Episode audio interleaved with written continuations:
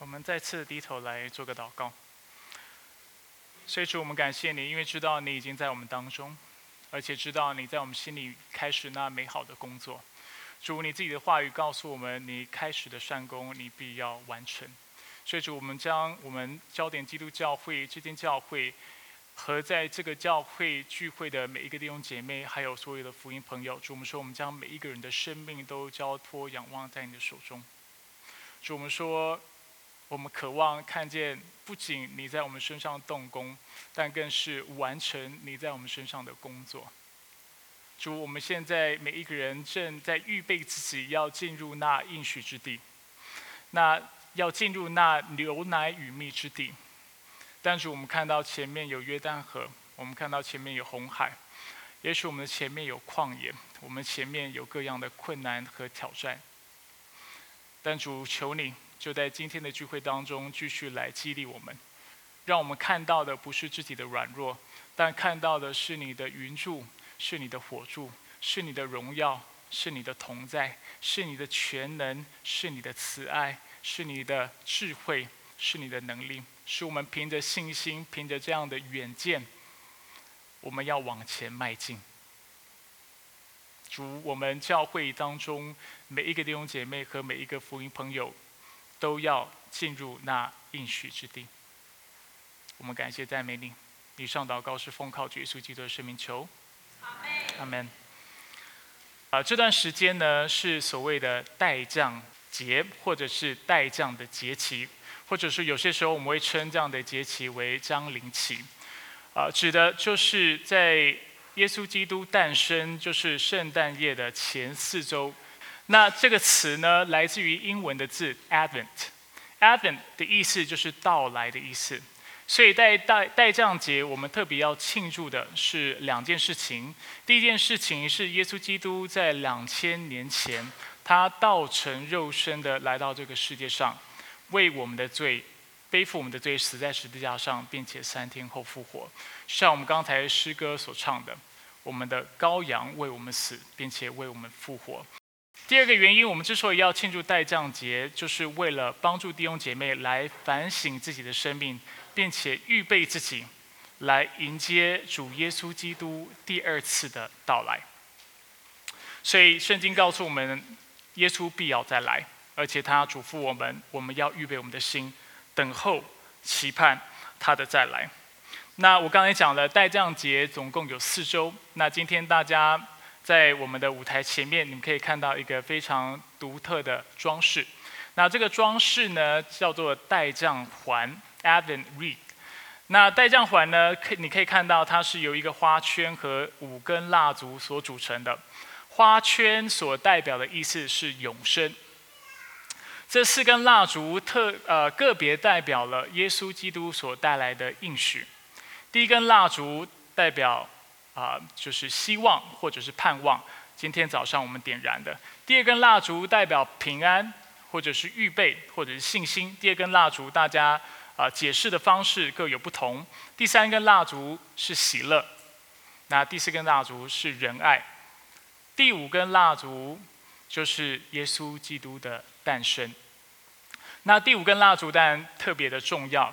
在我们接下来的四周，我们每一周我们会点亮一根蜡烛。那到了第五周啊，不是第五周，夜圣诞夜一般来说会点燃第五根蜡烛。但是因为我们的中文堂没有圣诞夜的聚会的缘缘故，所以我会在第四周的一开始点燃第四根蜡烛。那在结束的时候，我会点燃第五根蜡烛。那今天呢，我们这个我们也开始了一个新的信息系列，叫做圣诞的礼物。所以某种程度上而言，我们可以说，喜乐啊、平安，还有啊希望，还有在主里面的爱，都是耶稣基督所赐给我们的祝福。但是第五根蜡烛特别提醒我们：我们之所以能够在主里领受这样的恩赐跟这样的祝福的缘故，是因为耶稣基督的诞生，是因为他在十字架上的工作，并且因为。他要再来。今天的经文告诉我们：因有一婴孩为我们而生，有一子赐给我们。这个婴孩就是圣诞节就是上帝赐给我们最大的礼物。那虽然圣诞节的拆礼物的习俗跟基督教没什么太大的关系，也许你会觉得拆礼物跟基督教关系其实没什么关系，但是我认为我们的信仰的确赋予这样的一个习俗非常啊独特的意义，或者是更有意义的啊一个啊这样的象征。啊，我们都知道孩子是在圣诞节前就会拿到礼物放在圣诞树下，然后在二十五号的早上他们会拆开礼物。那其实我们也知道，耶稣基督的诞生是在一个夜晚，在某一天夜晚，他悄悄的来到。那早上，当孩子拆开礼物的兴奋的时候，其实也应该就是我们基督徒，就是得知耶稣基督来之后所应该有的一个喜乐，所应该有的一个反应。那当我们观看人类两千多年来的历史的时候，我们可以很清楚的看到一件事情：这个世界。人类的意历史，因为耶稣基督来了之后，变得决然不同。那我想在这里跟大家分享几个基督教对世界的影响，也给大家一些鼓励。基督教对世界有什么影响？比如说，基督教开始了中世纪最早的医院，基督教也开始了世界上第一间的大学。基督教因为相信天赋人权的缘故，所以我们相信社会公民的平等和自由。甚至我们会说，民主社会来自于基督教的概念。同时，我们也提升了妇女在社会上的地位。我们都知道，在过去，不管中国人或者各国的文化，都是一个父权的文化。但是，基督教是第一个在圣经当中，当时妇女的见证是最容易被忽略，而且没有人愿意听的，因为是妇女。但是耶稣的复活却是妇女所做的见证，却是妇女所传讲的福音。而因此，我们在圣经当中也看到神创造了男女，而且创造男女是平等的。同时，我们也看到基督教的思想鼓励教育的普及化。基督教非常重视思想，非常重视教育，同时也孕孕育了现代的科学。很多时候，我们会认为基督教跟科学是对立的。我们会觉得现代科学跟基督教是两者是不相容的，但是你要知道，早期的科学家其实都是基督徒。那为什么他们会观看大自然、观看宇宙，并且开始研究呢？因为圣经告诉他们，全世界跟世界的万物都是上帝所造的，并且上帝是一位有次序的上帝。基于这样的理解，所以他们开始观察大自然，开始记录大自然当中的次序，而借此，现代科学就因此展开了。所以我们可以看到，基督教孕育了现代科学。除此之外，我们现在享用的、享有的许多的权利，包括了资本主义所带来的权益，其实也是基督教所赋予的。因为基督教相信每一个人的工作都是上帝赐给他的天职，所以每一个人都应该他在他的工作跟在他的领域上面成为一个卓越的人，在他的工作上面能够做得好。那这样的价值也影响了整个社会啊的一个成长，还有文化的一个前进。所以作为基督徒，我们对人生是充满了希望。那原因没有其他，就是因为耶稣基督就是我们的希望。在今天的经文以赛亚书九章第六节，耶稣的名称是奇妙测试、全能的上帝、永在的父，还有和平的君。那我们看到这里啊，以赛亚给耶稣基督四个称谓。那这四个称谓个别是什么意思呢？奇妙的测试让我们看到耶稣基督的智慧。他是一位测试，他是有智慧的，而且圣经告诉我们，他的智慧是奇妙的。奇妙在原文当中，它带有另外一层的意思，就是 miraculous 的意思，是超然的意思。所以耶稣不只有智慧，并且他的智慧是超人、超然的，是超越一般人的，不是人类类可以比拟的。除此之外，圣经也告诉我们，他是全能的上帝，所以他除了有智慧之外，他也相当有能力。多有能力，圣经告诉我们，他的能力就跟上帝的能力一样，他是全能的。那为什么他如此的全能？因为他自己就是上帝。第三，我们看到啊，他是永在的父。那这里指的父不是指他是三位一体的天赋的意思。很多时候我们看到这个父，我们就会联联想到三位一体的天赋，这不是这呃这个词汇或者这个称谓的意思。这里说的父，它是一个比喻法，讲到耶稣基督作为君王，他会是一个充满慈爱的，啊像天父一样的君啊像。父亲一样的君王，一个慈父像慈父一般的君王，他会照料他的百姓，照顾他们。而最后，我们看到他是和平的君，代表在他的治理之下，世界要经历繁荣，啊，他的百姓要能够得到安乐。所以，为什么耶稣基督是我们的盼望？如果我能够用一个比较口语式的方式帮助大家理解的话，我们看一下投影片，就是因为他比我们聪明。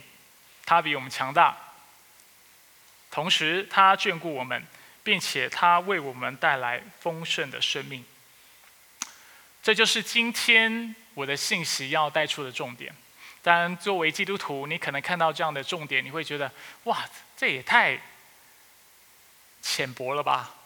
这样的真理大家都明白啊，特别需要用一篇讲道来告诉我们这些真理吗？那我认为，对基督徒来说，往往就是这些浅薄的真理，越是我们容易忽略的真理。所以，我们要继续看今天的经文。那在继续解说今天的主题之前，我需要为大家稍微解释一下这段经文的背景。呃，当我们讲到九章六到七节，就是今天的经文的时候，我相信，如果你是基督徒很长一段时间的话，你其实对这段经文是非常熟悉的。但是如果我问你，那这段经文书写的背景是什么的时候，大概能够说出来的没有几个人。知道这段经文背景的举手，清楚的知道的举手。大家都很谦卑哈，我相信有的人是知道的，我们当中没有人举手。所以这段经文的背景是如何呢？所以这这段呃这段经文讲到。呃，当时以色列国它本来是一个国家，但是因为长期发生内战跟内乱的缘故，所以北国跟南国就分裂了。那以赛亚就是在那样的一个呃时代背景在服侍以色列，还有犹大，所以我们称北国就是那分裂的两个国家，北国为以色列，南国为犹大。那在当时呢，南北两国也常常战争，所以在啊。当时其实北国就联合了当时另外的一个政权，就是亚兰国亚兰王，要南下去攻打犹大国。那在圣经当中，我们看到当时以色列的国王叫做比加，而亚兰国的国王叫做利逊，所以他们就联手要一起攻打犹大国。那啊，先知以赛亚就是在一个这样的背景，他开始说他预言，他特别嘱咐南国的国王。啊，亚哈斯特别跟他说，北国要来攻打你，而且他跟亚兰国联合要来攻打你，但是你不要惧怕，你也不要惊慌，你要做的事情就是将你的信心建立在上帝的身上，万军之耶和华的身上。所以，当你依靠他的话，北国他自己会瓦解，他们的攻击自然会停止。那你猜南国的国王有听他的话吗？亚亚哈斯有听他的话吗？没有。亚哈斯虽然听到他这么说，但是他心里不认为光靠上帝就能够抵挡北国的攻击，所以当时他就跟亚述国，就是当时在巴勒斯坦地带最呃在当代是最强势、最兴旺的国家，他们就跟他联合，然后来抵挡北国。好了，讲了这么多的历史，如果你不记得细节也没关系了。总之就是南国被北国攻打。南国，呃，以赛亚告诉南国的国王，就是信靠耶和华，不要靠自己的聪明才智，不要依靠自己的势力。但是南国的国王不听，他偏偏要去找亚述国的国王来帮助他，来抵抗北国的侵略。那请问大家，亚哈斯这样的策略有用吗？他这样的智谋有用吗？你猜？事实上有用。事实上，呃，亚述国作为当时最强盛的国家。他很快的就把亚兰国亚兰王抓起来，而且并且把他宰杀了。所以很快的，北国的侵略就停止了。但是许多学者比喻这样的一个状况，叫做一只老鼠在被猫攻击的时候，它找另外一只猫来帮助它。这就是南国当时的情况。南国就是那只小老鼠，然后他要被猫抓的时候，他就紧张的请了另外一只猫来帮他克服那只正在攻击他的猫。那你想，那只更厉害的猫克服了那只猫之后，它会怎么对待这个老鼠？吃了它，对吧？所以当时从，所以许多学者都会说，一呃南国就是犹大国，从那一刻开始，它就成为了一个附庸国，它基本上就是啊成为其他国家的傀儡。任意其他国家来摆布，那很快的，我们就看到历史发生什么事情，北国很快就被灭国了，在西元前或公元前七百二十二年，那南国在撑了一百多年，在这样的一个政治环境挣扎了一百多年之后，在公元前五百八十六年，他们也被灭国了。所以我们在这里看到，当人依靠自己势力的时候，不依靠神的时候，这个结果是非常惨的。那这就是这个历史事件所要教导我们的事情。当我们拒绝来依靠上帝的时候，我们就会依靠自己的才智，我们就会落入以为自己很行这样的一个陷阱。那人的智慧是不可靠的，因为不管我们再聪明，我们都很难不去感情用事，我们都很难不让感情来决定我们的决策。我以前在神学院有一个教授。他本身是我的教牧咨商学的教授，那他也是一个临床心理医师。那他在教课的时候，他一很喜欢跟我们重复一个概念，就是其实他常常跟我们学生说：“其实你知道吗？你们作为神学生，然后读了这么多的神学的书，然后研究哲学，你们会以为你们做决定通常是靠着你们的理性来做的。”但是他说，事实上，许多的研究报告都指出，人做决定的时候，百分之九十甚至百分之九十五是出于感情，是因为你的感情而做了你要做的决定。特别是当你的情绪反应是激烈的时候，当你陷入恐惧的时候，当你陷入迷惘啊忧愁的时候，当你愤怒的时候，你嫉妒的时候，这些的情绪都会让你促使你。去做决定，而且很容易做出不正确的决定。那过去我曾经在讲道当中跟大家分享过一个类比，那因为我太喜欢这个类比了，所以今天我要强迫大家再次听我分享这个类比。呃，有一个十九世纪著名的丹麦的神学家，他也是个哲学家，他叫 Soren Kierkegaard，叫索伦齐克果。他曾经说过这样的一段话，他说：“当一个富有的人在一个黑暗却繁星点点的夜晚中，舒适的驾驶着他的马车，并点着灯笼的时候，是的，他是安全的。他并不害怕，因为他身旁有灯光，在他的周围没有黑暗。”但是正因灯笼是点着的，他身旁有着一道强光，就是因为如此，他看不见星星。他身旁的灯光使星星显得暗淡无光。反但一个贫穷的农夫，虽然驾驶时没有灯光，他却能在黑暗中看见，并看见那繁星点点的星空。所以，被迷惑的人在他们仅有的生命中，不是被生活的需要占据、过于忙碌，因而失去欣赏美景的机会，就是在他们富裕和豁达的日子里，如同灯笼点亮一般，满足享受并安逸安逸于当下。但是，他们却失去了一幅景色，一个前景，那繁星点点的夜空。这比喻让我们看到，当一个人在黑暗当中的时候，因为恐惧的缘故，因为害怕的缘故，不管是当地的野兽，或者他怕遭害，他会做一件事情，就是他会点亮他马车上的灯笼。他点亮之后，因为有灯了，他就觉得安全了。但是，就因为他这么做，他错失了一个更长远的美景，就是那繁星点点的星空。而亚哈斯王他的问题就是这个样子，在他的焦虑，在他的恐惧当中，与其依靠上帝，他选择依靠他身边那盏灯，他选择去依靠亚述国的国王，所以他就点亮了，点燃了那盏灯。点燃之后，他就觉得他不害怕了，他就克服了他的问题，但是问题就来了。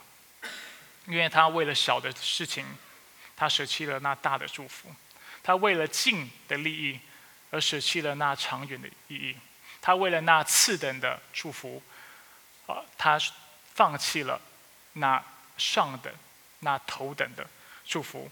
那很多时候，我们都是这个样子，在恐惧当中，在害怕当中，在愤怒当中，在嫉妒当中，在忧虑当中，我们就会做这样的决定。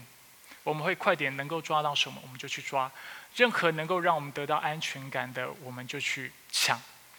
但是我们常常看到，结果事与愿愿违，结果往往是不好的。那这也就是我们常常。提醒弟兄姐妹，为什么在你不安的时候，在你忧虑的时候，我们特别嘱咐弟兄姐妹，不要在你的心情不好的时候去做重大的决定，这是一方面。第二方面，心情不好要做决定的时候，我们也鼓励弟兄姐妹，不要只是去求那心里的平安。有的人会说，只要心里有平安，你就可以做；心里没平安，就不要做。但是心里的平安很危险，因为主导你心里平安的东西。可能是你的恐惧，可能是你的忧愁，可能是你的不安，因为你往前看去，你看到是一片黑暗的夜晚，你看不到可能马路前十公尺、二十公尺的地方，所以你担心，你就点燃了你旁边的灯，但是你就错失了上帝在你生命当中他要做的事情。那很多时候人的智慧就是这个样子，我们以为我们祷告以后有应许了，有平安了。但事实上，我们只是按着自己的智慧，在满足我们自己肉体的需要。当然，不是说求平安是错的，在寻求的时候，我们当然要求平安。如果你良心过不去这个事情，当然是不应该做的。但是，只求平安是不够的，我们需要有上帝的真理，并且有上帝的智慧，我们才能做出那正确的选择。那在上周的木道班，我们有机会探讨到以色列人对弥赛亚的期盼。啊，如果我是以色列人，长期经历了他国的掳掠或者是亡国的羞辱，啊，那出于爱国之心，我当然会期盼我们这个弥赛亚会是一个非常独特，而且啊一个非常伟大的一个君王。我大概会希望他是出生在显赫的家庭。如果他是出生在中国的话，我大概希望他就是成长，就是在北京这样的政治中心，或者是在上海这样的金融中心成长，因为这样感觉比较有前途。诶，但是耶稣基督成长的地方跟我们想象的好像不太一样。我会希望他是一个屡战不败的勇士，我也希望他为我们建立一个强盛的国家，推翻啊掌权的政权，并且扩充领土，然后为我们缔造一个国泰民安的太平盛世。我对耶稣基督，如果我是以色列人，我当然会有这样的期盼。但是大家知道耶稣的生平吗？他的出生是这个样子吗？不是。耶稣基督他的出生非常的卑微。那我们在今天经文当中也看到非常有趣的一个观察，看到这个以色列的君王跟以色列人期盼有非常大的落差。在九章一节，以赛亚说：“从前上帝使亚布伦地和拿弗他利地被藐视，末后却使这沿海的路、约旦河东外邦人居住的加利利得荣耀。”看不太懂，没关系，简单解释。这里讲到三个地点，讲到西布伦地、拿弗他地，还有加利利地，这些地方就是耶稣成长，并且他开始。一开始做事工的地方，这些地方是在当时的文化来讲，可能是中国的五线城市吧，可能三线都不如，甚至四线跟五线，可能在西藏，我不知道。但是就是一个非常偏远的地方，耶稣就在这样的一个地方成长。那我想这对以色列人的期盼落差很大吧？刚才我讲了，从乡下出来的人，要改变以色列跟国家的未来。跟贵国家未来的政权，痴人说梦话，对吧？但是他除了是乡下人之外，我们也发现他是出生在马槽，而且他是生在一个经济状况非常普通甚至贫穷的家庭。除此之外，他周围没有什么有权势的人，也没有所谓有一些政治的明星在他的周围，甚至甚至形容圣经形容他是无家型美容，使我们注视他；也无美貌，使我们仰慕他。呃，与其就是能够风光满满、蛮有风光的去消灭恶势力，圣经继续说他被藐视、被人厌弃、多受痛苦、常经忧患，他被藐视，好像被人掩面不看，一样。那当然，我们也知道耶稣基督最后他的遭遇是什么？他被他自己的百姓，就是犹太人、以色列人拒绝，而且他死在罗马人的手上。当然，我们都知道他最后死了，第三天复活，很荣耀，是吧？复活之后，他向许多人显现，他的使徒向五百人、五百个门徒显现，然后特别嘱咐他们：你们要去等候圣灵的降临。多少人听了他说的话？使徒行传告诉我们，只有一百二十个人 听了他说的话。其实你想一想，蛮疯狂。你看到耶稣基督死了又复活了，他叫你要去等候圣灵，竟然有三百多个，起码五百个人凑到一百二，三百八十，但是不止，有这么多人不听，只有一百二十人，太不光荣了。如果我是上帝的话，我是他的天赋的话，幸好不是哈。如果我是天赋的话，我会怎么样安排耶稣基督的诞生？我会让他生长在耶路撒冷。我会让他成长，就成长在国家的首都，然后我会让他周围，在他周围放一些有权有势的人，让他出生在一个非常显赫的家庭，从小接受最好的教育，然后帮他一路安排他的政治的道路，让他成为一个非常。伟大的君王，甚至我会让他成为一个非常俊美的人，让许多人看到他就不自主的崇拜他。他什么都不用不需要做，大家觉得哇好帅啊，就跟上他，就当现在的明星一样。其实他们也没做什么，就是拍个广告演演支戏，大家就崇拜他要死。我想，如果我是上帝的话，我会让耶稣基督长得好看一点。但这是我的想法，然后我也会希望他能够接受万民的爱戴。但是这一切都不是上帝的计划。那你有没有想过，为什么上帝不干脆这么做？不干脆让他第一次来的时候就赏善罚恶？甚至我们可以说，耶稣基督不需要来。作为上帝，他说几句话，世界、人类历史就改变了，不是吗？那为什么他不这么做呢？答案是因为，如果上帝这么做的话，耶稣基督对我们来说就不再是一个。意外的礼物，什么意思？所以容许我再次提醒大家，人的智慧是有限的，而且人的智慧常常被我们的情绪主导。啊，在不久之前，美国和台湾都刚啊刚有过中期的选举，那两个执政党完全掌权的政府，完全执政的政府，都在这这两次的选举当中失去了他们的完全全面执政的优势。那本来以为一个政党全面执政的时候，代表这个政党的政见就能够兑现，但是 好像事与愿违，事情跟想象的不太一样。为什么呢？因为我们往往落入一个迷思，以为一个问题只要能够得到回答、得到处理，那这就是很久的答案。什么意思？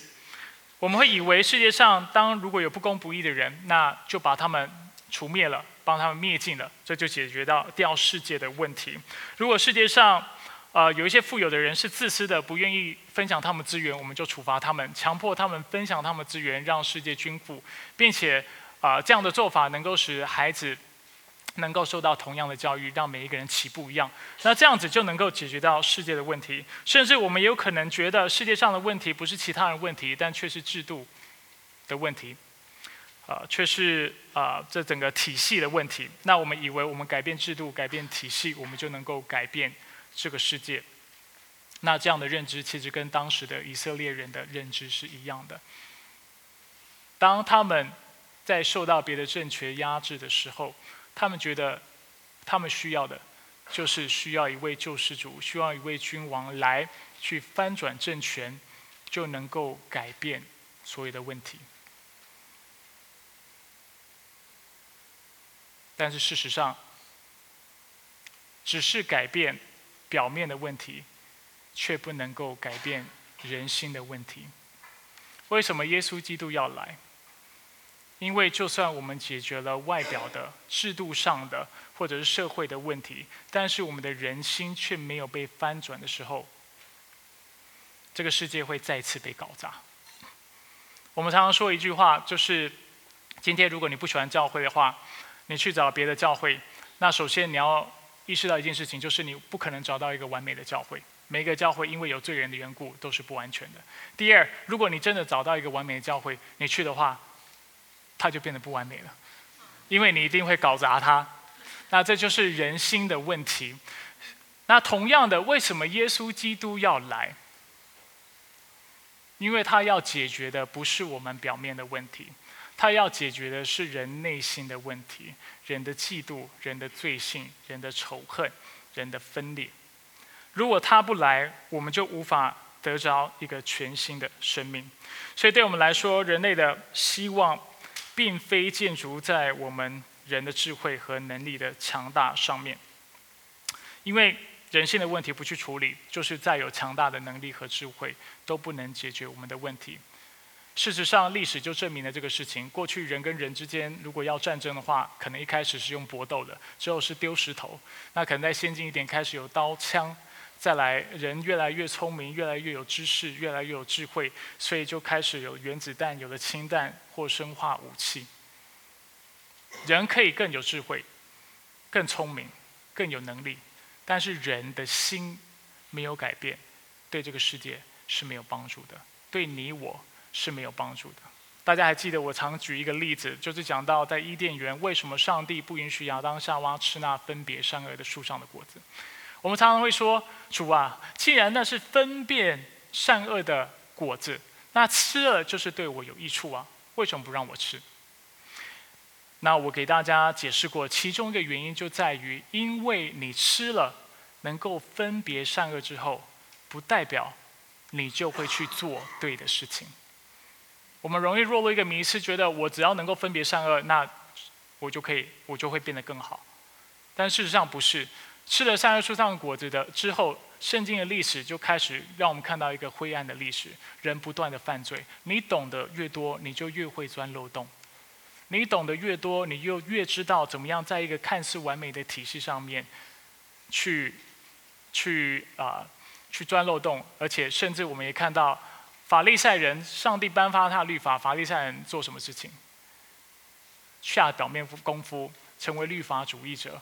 然后开始去钻漏洞，看有没有办法是同时完成上帝的律法表面的要求，但同时做自己想做的事情。这就是智慧所带来的结果。人有智慧，但却没有好的品格。我常说，或者是我们的心没有被上帝得着，被耶稣基督翻转的时候，这一切都是枉然的。这些智慧都是枉然的，这些能力也是没有用的。这就是为什么耶稣基督需要来，而且需要。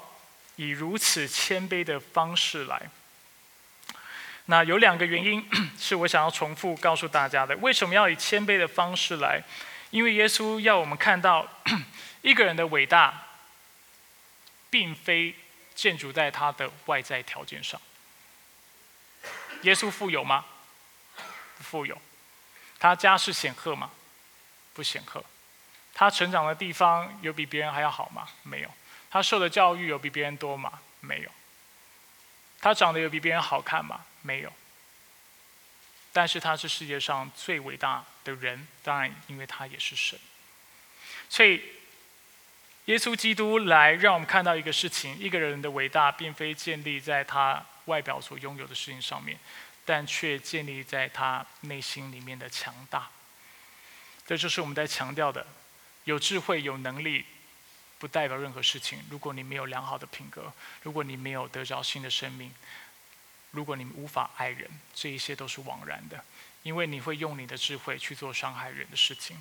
第二，只有一位完美无瑕的代罪羔羊，就像我们今天诗歌所唱的，才能够永远完全的赦免我们罪，使相信他的人能够得着一个新造的生命。这就是为什么耶稣基督要来，他要对付的是我们内在的问题，而不只是外在的问题。那这也是为什么基督教非常注重传福音的缘故。呃，其实我不知道大家对基督教还有大家对基督教批判熟不熟悉。很多人批判基督教，尤其华人会说到，其实基督教慈善的工作做得不如其他的信仰。听过这样的批判吗？这是真的。我们做的慈善工作在某个程度上，尤其华人的圈子里面是不如其他的信仰。那我们更热衷于传福音，为什么？就像我刚才讲的，因为我们知道，你做再多的慈善工作，你你去一个国家，你在建立再好的文化，建立建立再好的文明，推翻那里的邪恶的政权，为他们建立一个完美的国家，如果人心没有被改变，这一些的工作，这些慈善的工作，这一切的经经费跟耗费都是枉然的。世界要被改变，需要从心开始。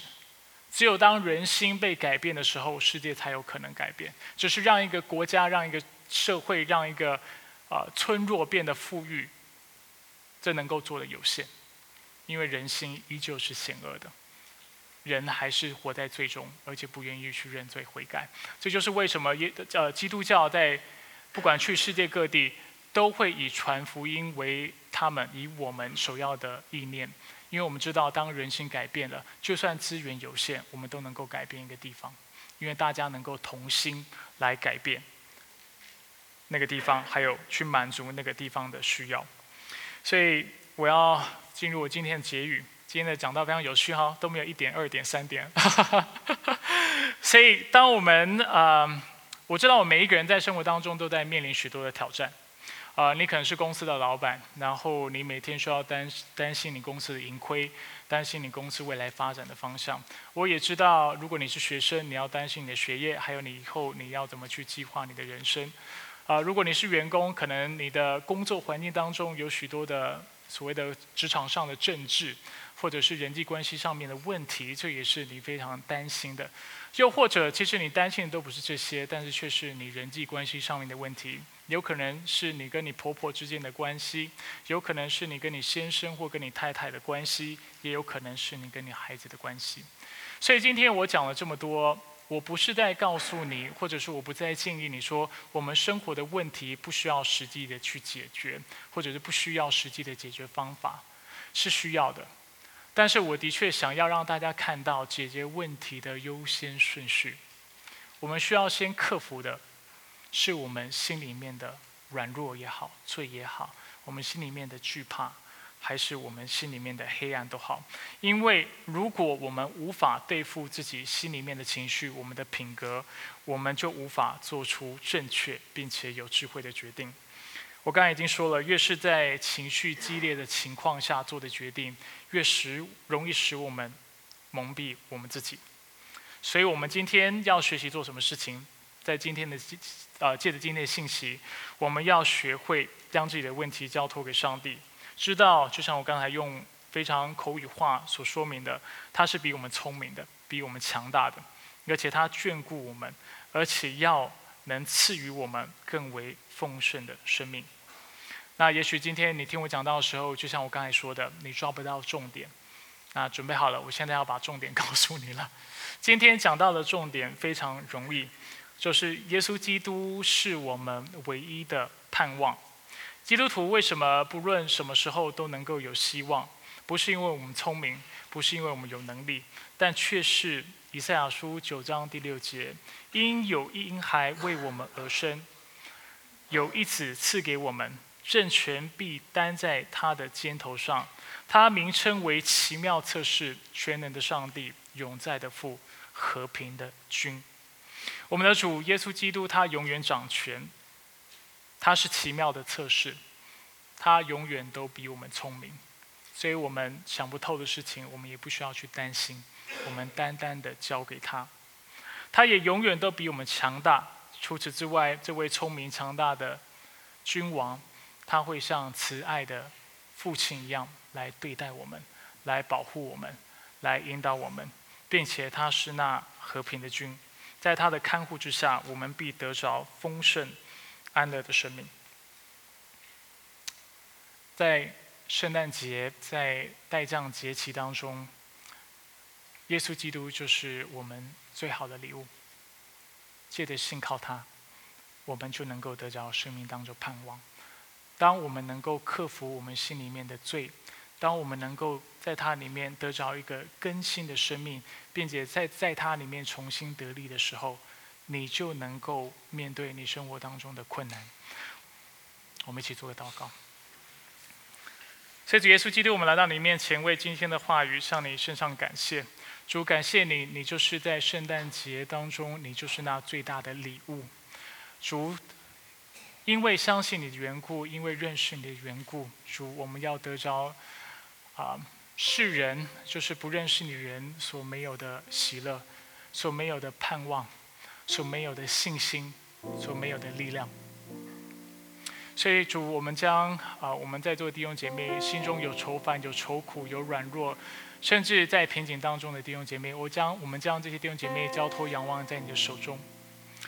主，求你让我们在试着靠自己的智慧去解决自己的问题之前，主，我们先学会来依靠你，将我们的需要交托、仰望在你的手中，知道说主，你的智慧超过我们的智慧，你的能力超过我们的能力。并且你是那慈爱的父亲，要爱我们，要带领我们，并且当我们紧紧跟随的时候，我们要在你里面得着那丰富满足的人生。所以主，求你来在今天聚会当中提升我们的信心，让我们相信你的应许，相信你的作为，并且帮助我们跨出那信心的一步，进入那流奶与蜜之地，进入你的应许当中。我们感谢赞美你。求你继续保守我们今天的聚会，跟我们接下来播饼的时间。以上祷告是奉靠主耶稣基督的圣名求，阿门。